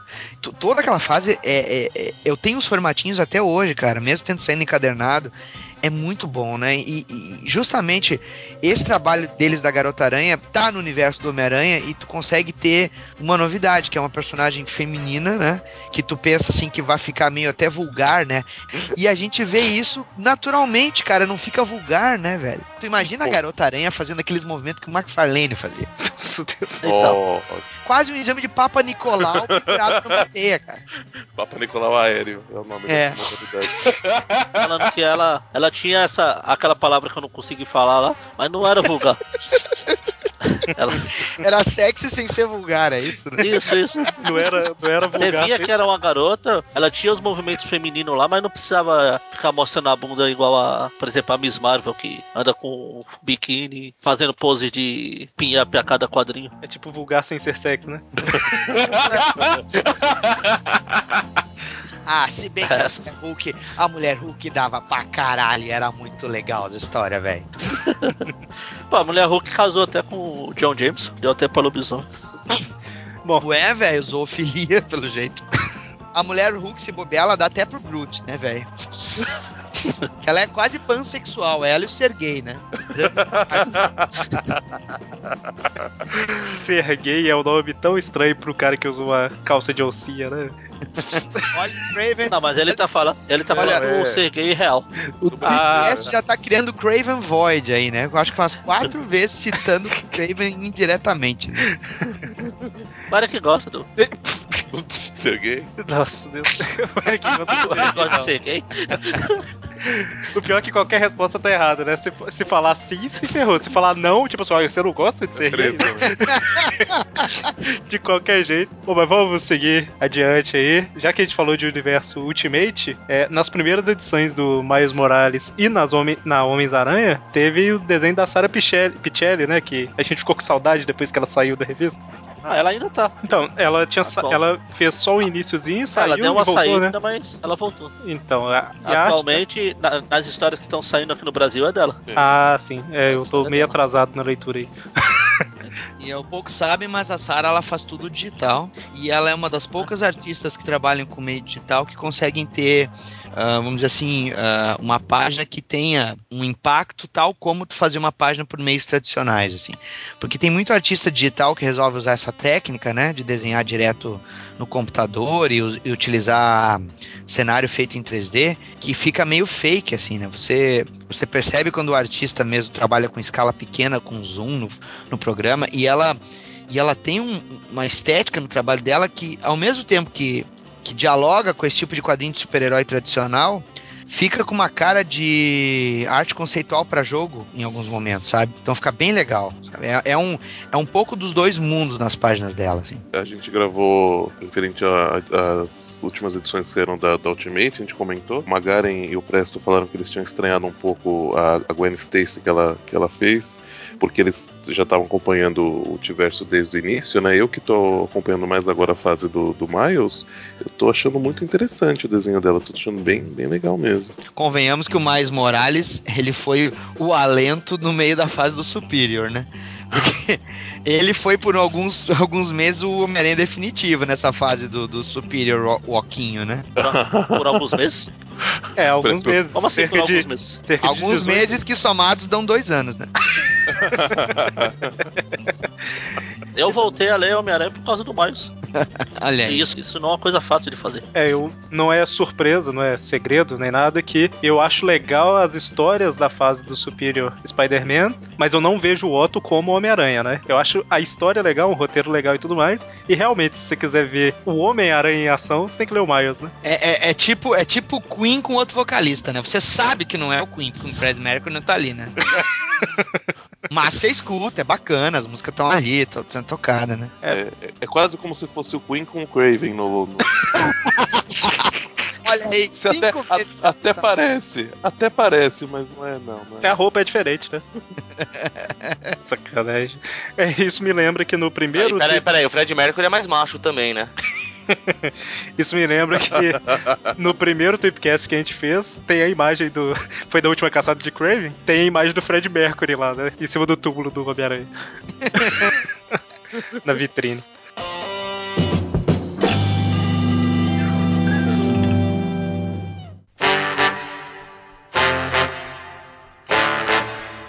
Bom, então, é. Mônio Magari tinha falado aqui do Mike. Eu não sei pronunciar. Wieringo. Vocês querem comentar um pouquinho dele aí? Só você é melhor. Eu citei um monte de coisa, um monte de personagem, mas diferente do Daniel, eu não sei falar coisas técnicas. Eu sei que os, perso- os desenhos dele me agradam aqui, na época que eu lia, de novo na Sagrado Ele tinha um estilo de desenho, não era o tradicional, ele puxava um pouquinho pro mangá. Ah, o Oringo assim. fazia, fazia mais, é, mais estilo cartoon, não é? É Eu não isso, tava associando É, pelo é. nome. era essa palavra aí que eu tô falando. Isso mesmo. Pena que É, ele, ele fazia uma coisa mais cartunesca assim ficar idiota como o Ramos. Exatamente. Sabendo fazer, né? Sabendo fazer, exato. Era. Ele durou pouco tempo, se não me engano, acho que ele faleceu, não foi? Foi. Sim, eu ia, eu ia comentar isso. O Mike Wieringo era meu amigo, tá? E eu fiquei muito, muito chateado com a morte dele. Foi uma morte inexplicável. Ele teve um infarto em casa.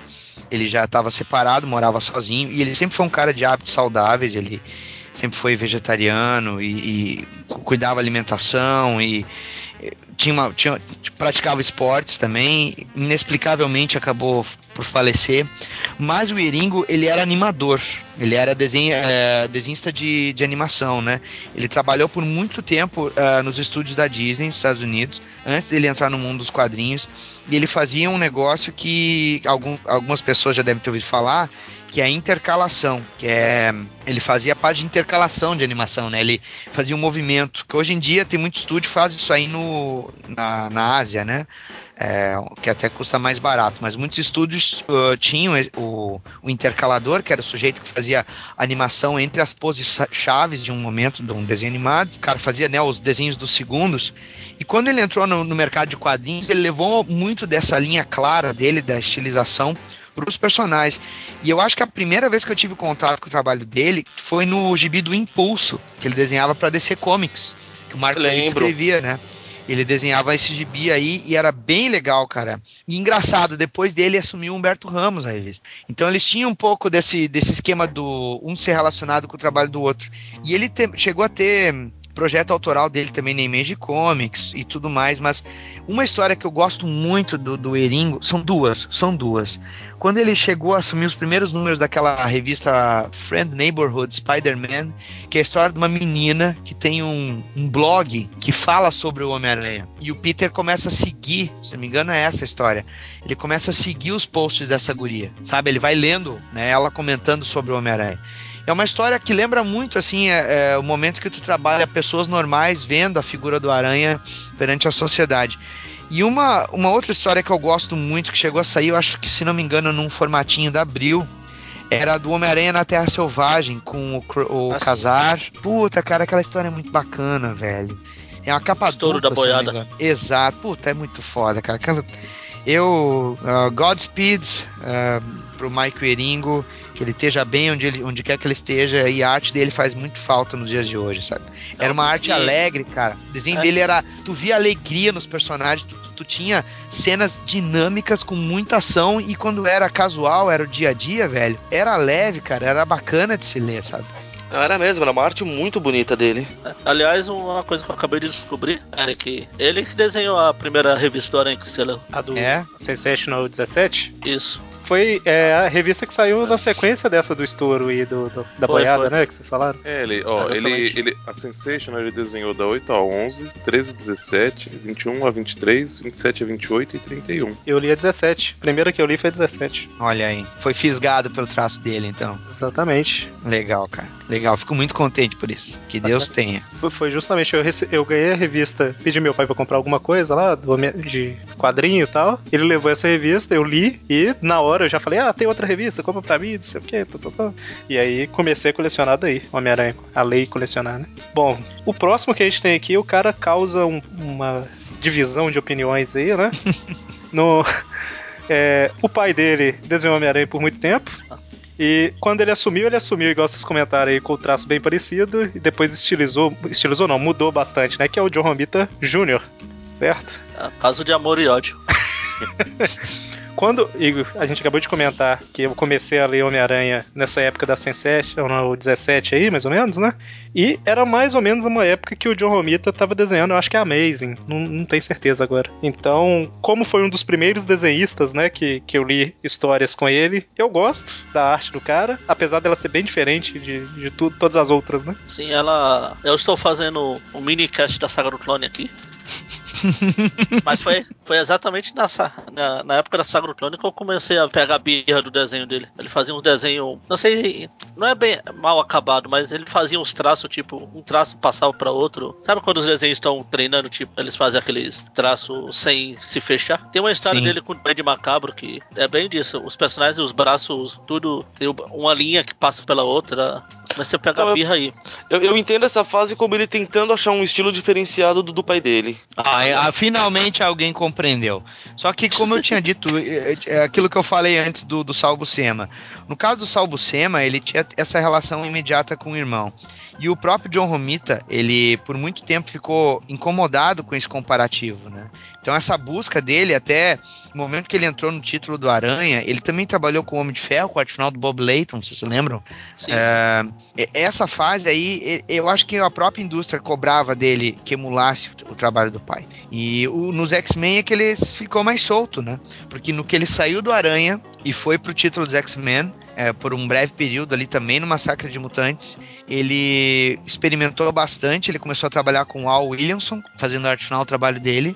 E eu acho que o Williamson, ele deixou o, o John Romita entregar as páginas mais em rascunho, mais em sketch, coisa que provavelmente na fase do Aranha ele não podia, porque ele era um desenhista novato, ele tinha que tinha aquela cisma de entregar tudo perfeitinho, né? E aí eu acho que ele começou a encontrar o mesmo traço dele ali. Quando ele voltou pro Aranha, né? e- Ele tava muito mais seguro de si, né? Uma coisa que eu me surpreendi outro- outra vez que eu tava pesquisando é que ele começou a desenhar o Aranha em- lá nos anos 70. Foi, exatamente. Eu ia comentar isso que eu tô lendo cronologicamente as revistas lá do Homem-Aranha e tal. Tô, terminei os anos 70 recentemente e o John Romita Jr. já teve, teve trabalhos dele lá, né? Sim. E era bem parecido com os desenhos da época, né? Não tem nada a ver com essa arte que a gente conhece hoje em dia. Primeira história que eu me toquei, ué, é o John Romita, o Júnior, o Romitinha. É uma história que a tia May vende o microscópio do Peter e ele vai tentar comprar de volta. Eu lembro, eu lembro disso. Eu lembro. Cara, e, e se vocês fizerem agora o, o nível é, cronológico das coisas, esse é o mesmo período que a gente tinha o Sal Buscema lá, pegando vários títulos e tentando ah, seguir uma outra estética. Isso era comum na indústria naquele período. Isso veio a se repetir nos anos 90 com o, Sim. o boom da Image, que todo mundo tinha que ser Jim Lee, todo mundo tinha que ser Mark Silvestre. Boom então é, é o boom da Image, exatamente. Compreendo o boom da Image ouvindo o ArgCast sobre a Image Comics. Mas assim, ah, o fato é que justamente, cara, é, os artistas eles precisavam seguir esses, essa estética, porque é, eram os artistas que vendiam mais, os leitores queriam ver traços semelhantes. Nos anos 80 é que esse individualismo artístico começou a ser um pouco mais valorizado. né? Não lembro onde eu ouvi você falar isso, não sei se Hum. foi no Hardcast. Você falou que até aqui no Brasil teve isso, não foi? Teve, teve, época exatamente. que tinha que desenhar igual o Mike Deodato. Ô, eu já fui Mike Deodato por um dia. É, isso. Acho que eu ouvi você contando essa história em algum lugar. É, eu, eu, o Emir Ribeiro, o Bené, o Luke Ross, um monte de gente fomos Mike Deodato por um dia. Deixa eu falar um negócio de John Romita, duas coisas, por gentileza. Ah, a primeira delas é que ele também é um artista muito rápido. Ele falou uma coisa que eu vi no documentário lá do filme do Demolidor, que é uma das poucas coisas que salva naquele filme, que é o documentário que tem com os artistas que trabalharam com o personagem. Ele diz que quando você faz é, uma coisa de 6 a 8 horas, é, eu, eu digo que isso significa muito pra mim porque eu sou desenhista também. Eu achei legal ele falando isso. Quando você faz uma coisa de 6 a 8 horas por dia, é difícil que você não enfrente as suas dificuldades e acabe lidando com elas, mesmo que você não tenha um apuro técnico tão grande. E eu acho que muito do amadurecimento do John Romita como artista veio até dessas dificuldades dele de resolver algumas coisas que o pai dele resolvia com maestria já. E eu percebi que uma das dificuldades que, tô notando o trabalho dele, tu- ah, no Aranha, quem, quem for ouvinte aqui tiver acompanhado todas as fases que o John Romita fez depois do seu início no Aranha, né, já tendo esse traço bem peculiar dele, vocês vão notar que ele tem uma diagramação dinâmica, ele consegue botar a ação pra c... nas páginas, só que ele não inclina a linha do horizonte. Se vocês olharem as páginas que tem planos abertos do Aranha pulando de um prédio para o outro, é muito raro ele pegar e inclinar a linha do horizonte e deixar os prédios inclinados. Ele faz uma perspectiva até bem simples, com um ou dois pontos de fuga. Ele não faz aquelas coisas com três pontos de fuga muito malucas, assim, raros momentos. E ele, nessas perspectivas mais simples, ele conseguia fazer páginas complexas pra caramba, sabe? E isso é uma coisa que, quando tu tem que fazer, uma, às vezes, uma média de duas a, três páginas por dia, dependendo do prazo que, que o editor te dê, isso vale ouro, cara. E ele conseguiu criar um estilo próprio nesse sentido. Aquela edição das Torres Gêmeas, que ele desenhou com o Aranha a- ajudando os bombeiros, cara, se tu pega os planos gerais, que tu tem aquela perspectiva caótica dos destroços, e tu tem planos de visão diferente com, aquele, com aquela riqueza de detalhe, e tu pensar que eles fizeram aquele negócio com quase, com menos de um mês de prazo, é impressionante, cara. Eu, como artista, assim, velho, eu, eu fico pensando como um cara consegue ser rápido naquele sentido. É por isso que quando ele pegou o Avengers versus X-Men, o cara achou a arte dele meio capenga, porque ele tava se puxando no Kick-Ass, que é o projeto dele, né? E aí quando ele foi pro Capitão América lá também, que ficou meio esquisito, tu já notava que ele tava cansado, que ele já tava meio que saco cheio daquilo. Por isso ele precisou ir pra DC e desenhar um dos melhores, né? Magaren treme na base. Eu ia comentar que ele foi pra DC, né, recentemente. Eu, eu acho engraçado, cara. Apesar de eu gostar do traço do, do Romitinha, eu sou obrigado a admitir que o Salbucema é melhor. Eu, eu achei que a imagem, o, o desenho dele do super-homem fica estranho. Sabe por quê? Porque é bom. Pode ser. Ah, Mas- mas, por, mais, por mais que eu tenha algumas outra crítica contra ele. Eu não achava que ele merecia ser rebaixado assim. Por quê? Porque, ah, porque muitos títulos da DC estão ficando parecidos com os da Marvel. Tá, tá, tá. Não sei se você notou que eu acabei de falar que eu parei de ler quadrinhos. Ah, tá. Até a área cinema- cinematográfica tá ficando parecida, né? É, exato. Jason Momoa de Aquaman, né? Ele já fez o Drogo, agora vai fazer o Droga. Nossa. Ah, Depois de fazer um belo trabalho como Conan. A minha pergunta: quem é que é o velhaco que não tá casado e quem é que tem uma mulher gostosa? O Aquaman não, né? O Aquaman é lógico, tá casado com a Mera. Agora o namoro tá lá na punhetinha. Foi casado com uma mulher que virou. Foi casado com uma mulher sapo que virou um peixe. Ai, ai. Pô, mas vamos voltar, né?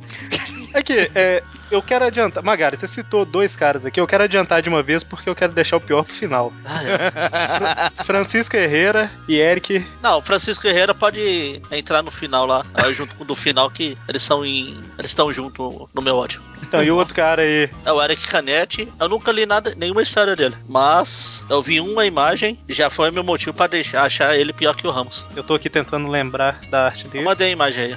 Mandou a imagem, vamos ver. Nossa Deus. tá, peraí. Primeiro que tem, se eu não tô enganado, tem uma Lady Metaloid aqui no fundo.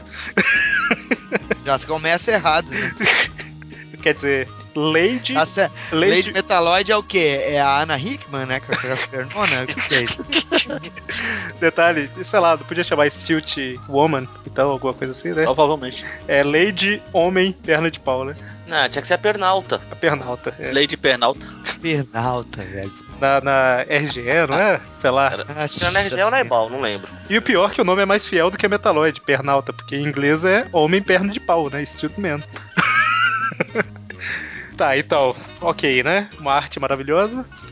Meu Deus do céu. Mas aqui, antes de ir pro final ainda, ô Dante, você quer puxar o- os quatro nomes lá que você queria comentar rapidamente lá? Então, não, assim, não, não- é mais pra fazer um comentário, talvez até o Daniel HDR tenha mais noção do, do, do trabalho deles, mas só pra fazer referência a alguns artistas brasileiros que trabalharam com, com, com Aranha, né? Sem Que são o. Além, bom, além do Deodato que a gente já, já citou, o Luke Ross, né? Uhum, Ele trabalhou um tempo com, com Aranha, o, o Joe Bennett, uhum. Aí tem também o Paulo Siqueira, o Wilson Vieira e também, só eu tinha deixado passar um da, da lista que eu te mandei, Eric, mas eu achei hoje de novo, Adriana Mello.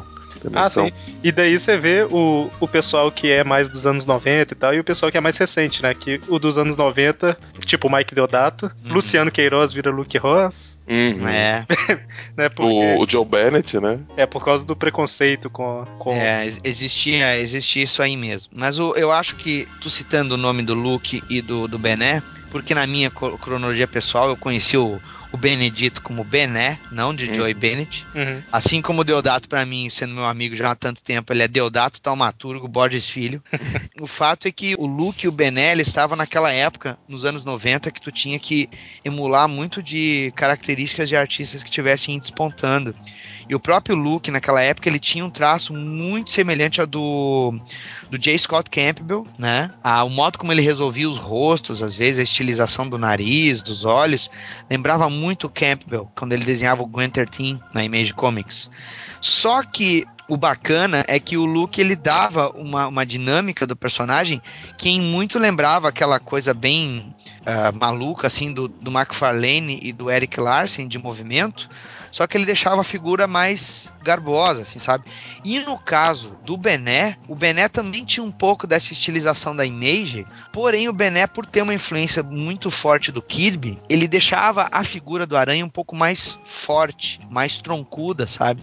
Então tu, tu percebia um Aranha um pouco mais eh, com o corpo muito mais de adulto e não tanto de adolescente quanto, por exemplo, quando o, o Luke desenhava.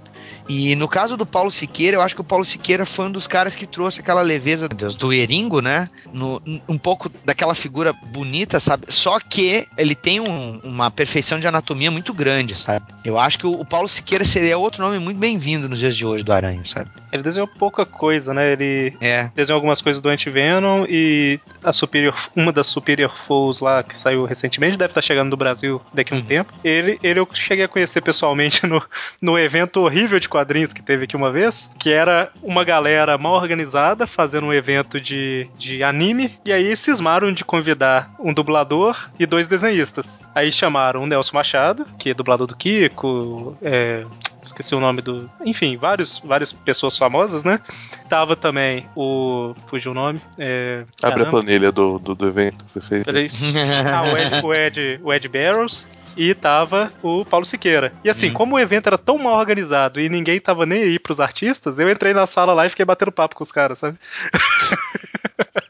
então, o pessoal é muito gente boa e tal. E tem uma arte bacana pra caramba, né? O, o Paulo Siqueira faz, assim, ah, tirando o Adam Hughes, que é o concurso nisso, ele faz algumas das minas mais gostosas que eu já vi desenhadas, assim.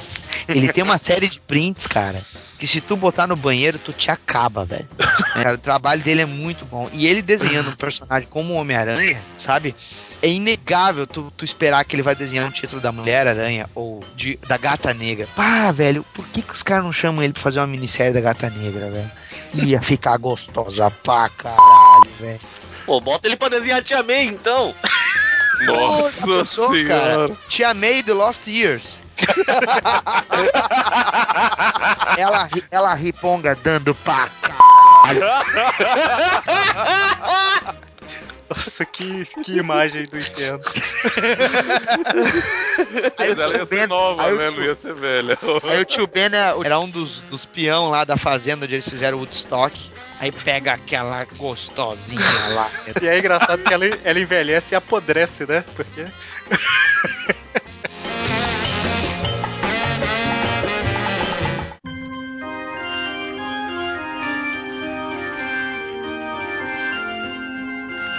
Tá, então, pra terminar, a gente já tá batendo papo um tempão aqui. Vamos pro melhor, né? Melhor pro final, falei pior, falei errado aquela hora. Melhor pro final. Francisco Guerreiro e Humberto Ramos.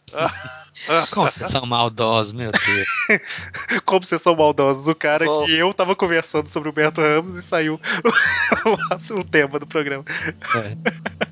Eu sabia que vocês iam querer botar lenha na fogueira.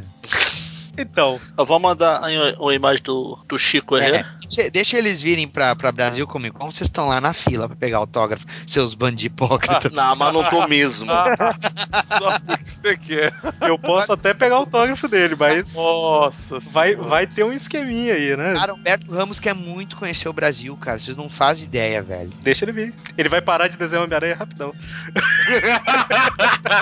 Sacanagem, né? Nossa senhora. O life que vocês querem ver, né? Mas nem. Ah, só, se- tá. só se for pegando fogo. Mas, Magarin, esse cara que você mandou aqui. É o Francisco Herrera. Eita.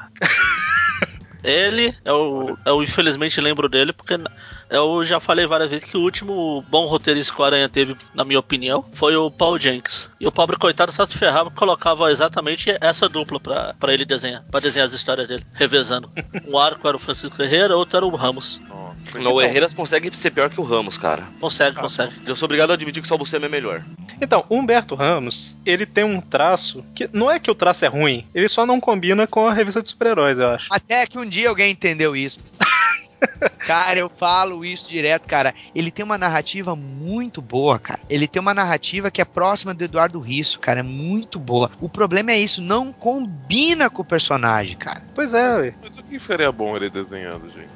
Pra começar, teria que ser um personagem de animação. Provavelmente alguma coisa ligada à animação, tá? Põe ele pra desenhar o Ben 10, velho. É, É porque assim, não, a, gente, a gente reclama pra caramba em todos os programas que aparece a arte dele, né? Mas justamente por isso, porque não casa, sabe? Tá certo, Homem-Aranha é mais descontraído, não sei o que e tal, mas não- é exagero, né, também. é. Nesse Eu já, eu já falei várias vezes que ele é o desenhista que o Aranha merece. Se você ainda tá lendo Homem-Aranha hoje, você merece ler. Não é, não, é, não é o desenhista que a gente precisa, é o desenhista que a gente merece. Nossa.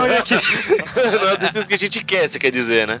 O pior é que, assim, se a desculpa for colocar ele, que tem esse traço, mas, né, mais, sei lá, meio puxado pra mangá e essas coisas assim, se a desculpa for porque o Homem-Aranha é descontraído e tal, tal, tal, não justifica ele estar no Superior, sabe? Porque é, é, com certeza. o, o Homem-Aranha Superior, o cara vai dar um tiro na cabeça do vilão, aí com o desenho do Humberto Ramos, sabe? Uma perde Faz sentido, né? Ah, mas eu acho que eles estão querendo dizer o seguinte: a cena é pesada. Vamos escamotear isso botando um cara que vai desenhar flores saltando da cabeça. É, pode ser, se for. Realmente, eu acho que o Humberto Ramos realmente não, desenha, não combina com o Homem-Aranha. Como essa imagem que eu mandei aí também. Pra deixar claro. O problema é o Homem-Aranha. As imagens estão todas no post aí. Não, eu acho que na verdade quer dizer que não combina com super-herói, não com Homem-Aranha. É, por isso que eu É. falei, não, não combina muito com o gênero de super-heróis. Nossa, olha esse Colossus, velho. Então, se, se fosse um desenho animado, alguma coisa assim, sei lá. É, seria. Não seria tão ruim. válido, né? É. Olha só, É, olha só. Por exemplo, no, no desenho do espetacular, o personagem também era meio deformado, mas combinava. Olha, se Ele tá no ramo errado. Ou, ou ele tá no ramos errado. Não. Não, não, eu acho que é o seguinte, ó, a gente também tem que pensar como é que a, a Marvel, pelo menos com as suas grandes franquias, ela pensa. É, eles estão procurando muito pegar o leitor casual. O Gibi do Aranha a gente sabe que é um dos que mais vende.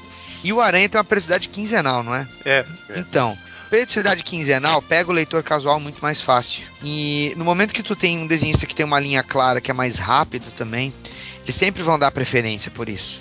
Ah, associado com um produto plurimídia, como é o caso de um desenho animado ou um jogo que envolva estilização, o desenho animado mais ainda, né? É, pensando como executivo, eles vão dizer assim: não, vamos deixar a estética da revista parecida. Porque daí o, o moleque que vai olhar o desenho animado vai olhar esse cara aqui. Associa, que tem- É, o cara acaba associando, sabe?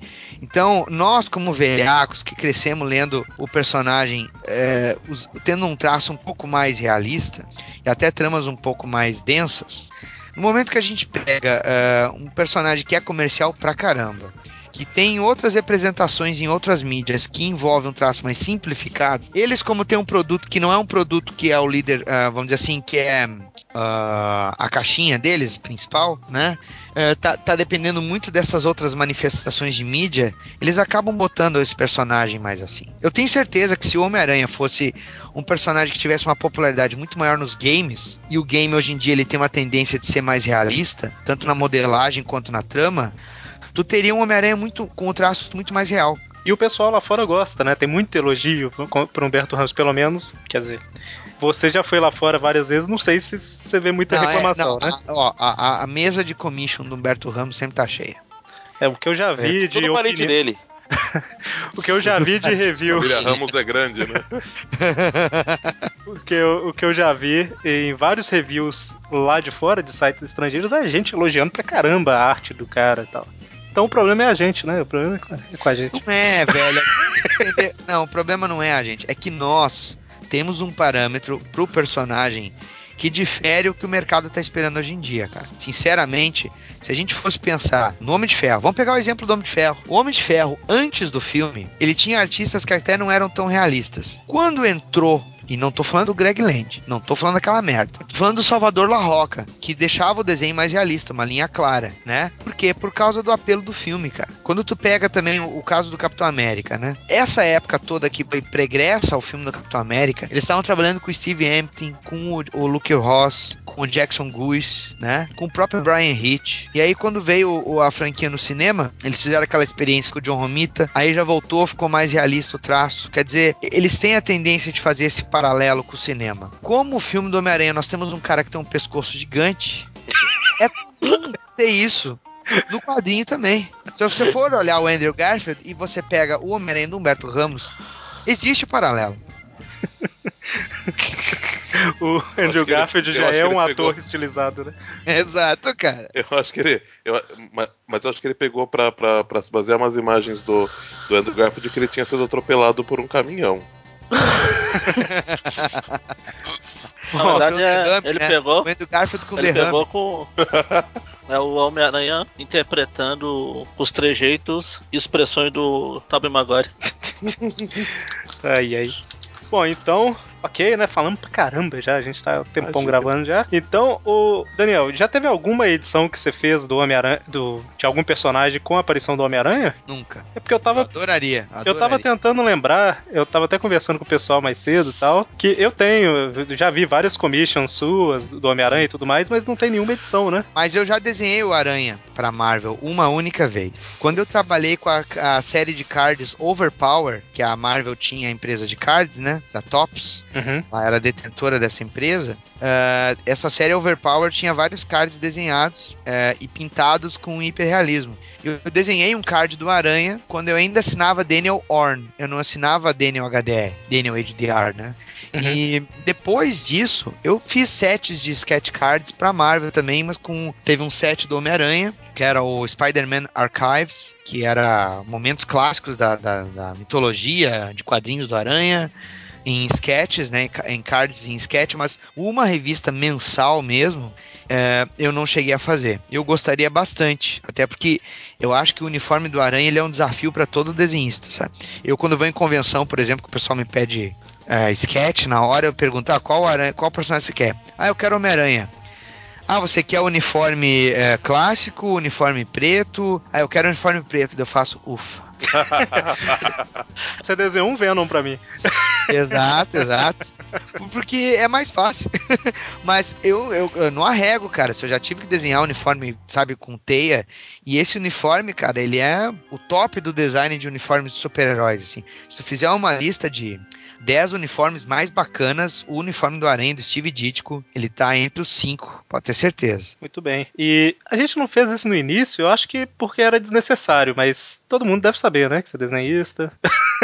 Você Eu tenho uma pergunta, eu posso fazer uma pergunta pra cada um aqui? Eita. pode. Se me permitem, né? Eu quero saber, cada um de vocês, quem vocês acham que devia desenhar o Aranha que ainda não desenhou? Hum. Pior que eu não. Pior que você fez essa pergunta pra gente em um hangout, eu não lembro o que eu respondi lá. Exatamente. Então o mal do Eric tá em todos vocês aí. Não, assim, o, o- infelizmente, na verdade, eu comecei a. é, quando eu lia Homem-Aranha quando era mais criança, eu não ligava tanto pra artista, essas coisas, até por causa de- da idade mesmo e tudo mais, né? Uhum. E eu comecei a conhecer mais personagens de um tempo pra cá, né? Porque eu parei de ler revista em quadrinho durante muitos anos e tal, e voltei. E como eu leio basicamente Homem-Aranha, quase todos os personagens que me vêm à cabeça já desenharam o Homem-Aranha. Personagens não, todos os artistas. Todos os artistas, exatamente. Mas não precisa ser contemporâneo, pode ser até da É, então. old school, era de bronze. É, eu pensei em um aqui de que eu sou fã, mas nunca desenhei o Aranha por motivos até óbvios, que ele desenhava pra Disney, que era o Carl Barks. Ia ficar massa, cara. Ia ser uma coisa quase Peter Porker, o espetacular presunto aranha. é, Se for, nunca fez. Se for olhar sem limitação nenhuma, tem um cara que já fez de forma não oficial, mas que eu gostaria que fizesse algum trabalho oficial pra Marvel, que é o Cafade, o Vitor. Olha aí, Ah. sem dúvida. Se tivesse algum trabalho oficial ele ia pra ficar Marvel, molhadinho pra caralho o Cafade, eu sei que ele é mó fã, tô ligado. então ia ficar, ia ficar bacana. Roubei a ideia de alguém? Foi do Sedante, não? Não, não, não. Me veio, uma cabeça, mas eu acho que teria que ser uma história bem mais do tipo pesada, assim. E eu nem, na verdade, eu nem sei se ele nunca desenhou aranha, eu que não, não, não- nunca vi nada. Que é o do David Finch. Nó, Eu acho que ia ficar bem, bem Olha o interessante. desânimo, desânimo do HDR. Não. Mas ele chegou a fazer o Aranha na história dos Então, não Vingadores, não, sei. foi? Quando teve aquele o, o início da fase dos novos Vingadores, não foi? Ah, então, eu não sei. É, não- ah, então. Eu tô olhando aqui, parece que sim. Considera minha resposta, mas eu não. E o Mônio tá pensando aí. Então, não- eu não tô conseguindo pensar em nenhum, cara. Que. Sério, velho? Eu também tenho dificuldades com perguntas assim de surpresa, não me preocupa. Não, mas é, é, o problema é sempre que Se você pensa em um desenho, o desenhista, o Bobear já desenhou em algum tempo. Não, vai, falam Pode ser- talvez, um que, talvez um que ficasse legal, é que eu não vou lembrar o nome dele, mas Ah, o, fala o, desenhista, que eu devo o, lembrar. o desenhista do Dick Tracy. Chester Gold. Isso, ó. Porque ele fazia todos aqueles vilões bem caricatos, cara. De repente fazer o Aranha ia ficar legal também. Boa pedida. É, é uma coisa bem retrô, né? Seria algo bem conceitual, assim. Seria legal um Homem-Aranha no ar, assim, por ele. Não, Porra, verdade. O pior é que é verdade. Boa pedida, boa pedida. O Dante chegou a pensar em outra pessoa, você vai ficar naquela, naquela mesmo. Eu quero um que, que, que não desenhou aquele, aquele cara, o do Daniel HDR. Ele parece. Ah, é. Eu pensei em falar mais cedo, tipo, de puxar saco e tal, mas beleza, o Dante. Ah, obrigado. Que Tá que fazendo, tá fazendo um bom trabalho, inclusive, no- na, na digital lá da, do Smallville, mas eu acho que ia ficar bom no Aranha. Obrigado, obrigado. Eu acho que valeria a pena, cara. Eu, eu, eu curto porque, apesar de eu, na minha lista de personagens, o Aranha tá em terceiro, né? Quem são. ah, então agora fala quem são os, os- os dois primeiros, né? É, esse é automático. Primeiro lugar, surfista prateado. Ah, então é você? Poxa. É.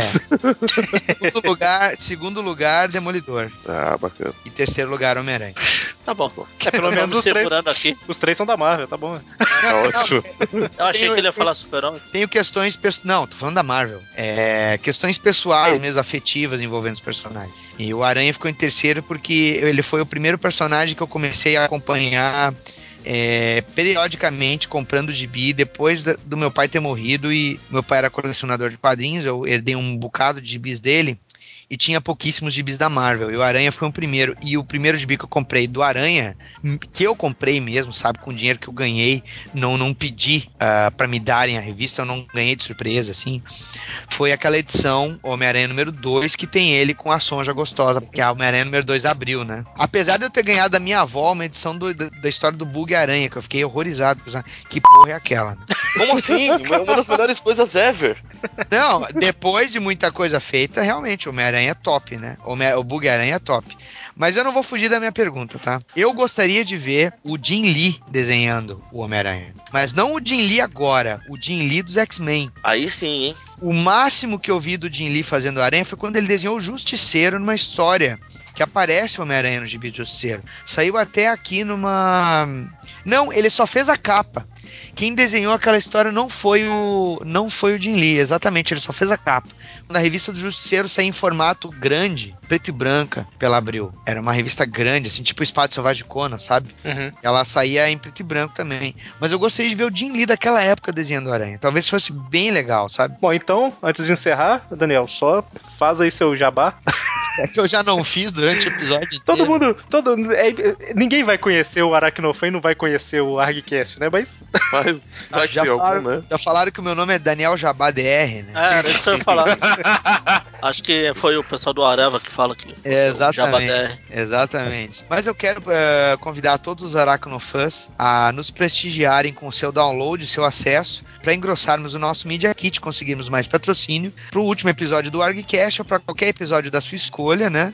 Do ArgCast, que é o podcast do Dynamo Studio. Você encontra ele em www.dinamo.art.br é o podcast que eu faço junto com meu amigo Fabiano, professor nerd, que é uma putinha do Batman. Às vezes sou eu que tenho que lembrar que existe a Marvel Comics naquele podcast. Então ele geralmente foge das pautas da Marvel, então mas escutem lá, a gente tem alguns episódios envolvendo Aranha, inclusive. E a gente também quer convidar vocês a, a, a ouvir ah, não só o, o ArgCast, mas ouvir também, ouvir, duh, assistir o meu canal do YouTube, é youtube.com barra DanielHDRArt, eu costumo colocar making offs de desenhos meus lá, cheguei a fazer um desenho do Venom e outro do Homem-Aranha, tá lá, vocês podem assistir o making off, mas se vocês também quiserem assistir aos outros desenhos, basta visitar, não coloquem o adblocks, por favor, o que paga o canal são os anúncios do YouTube, certo? Então deixe o anúncio rolar, por favor, eu peço encarecidamente a vocês. Então estão todos convidados para assistirem lá os vídeos, né? E eu quero realmente agradecer aos amigos do Tipcast, eu quero agradecer o convite, quero dizer que eu escuto vocês, eu gosto muito das, dos episódios que são retrospectivos, porque de certa maneira eu acabo relembrando as histórias que eu li quando eu era moleque. é, do ponto de vista hoje em dia meio sacana de todos nós, né? E acaba sendo muito divertido. E e sim, eu escuto o podcast de vocês. Sim, eu dou acesso, certo? Eu não fico ouvindo pelo feed. Ah, então é você. Exatamente, exatamente. É, tem que trocar acesso, né?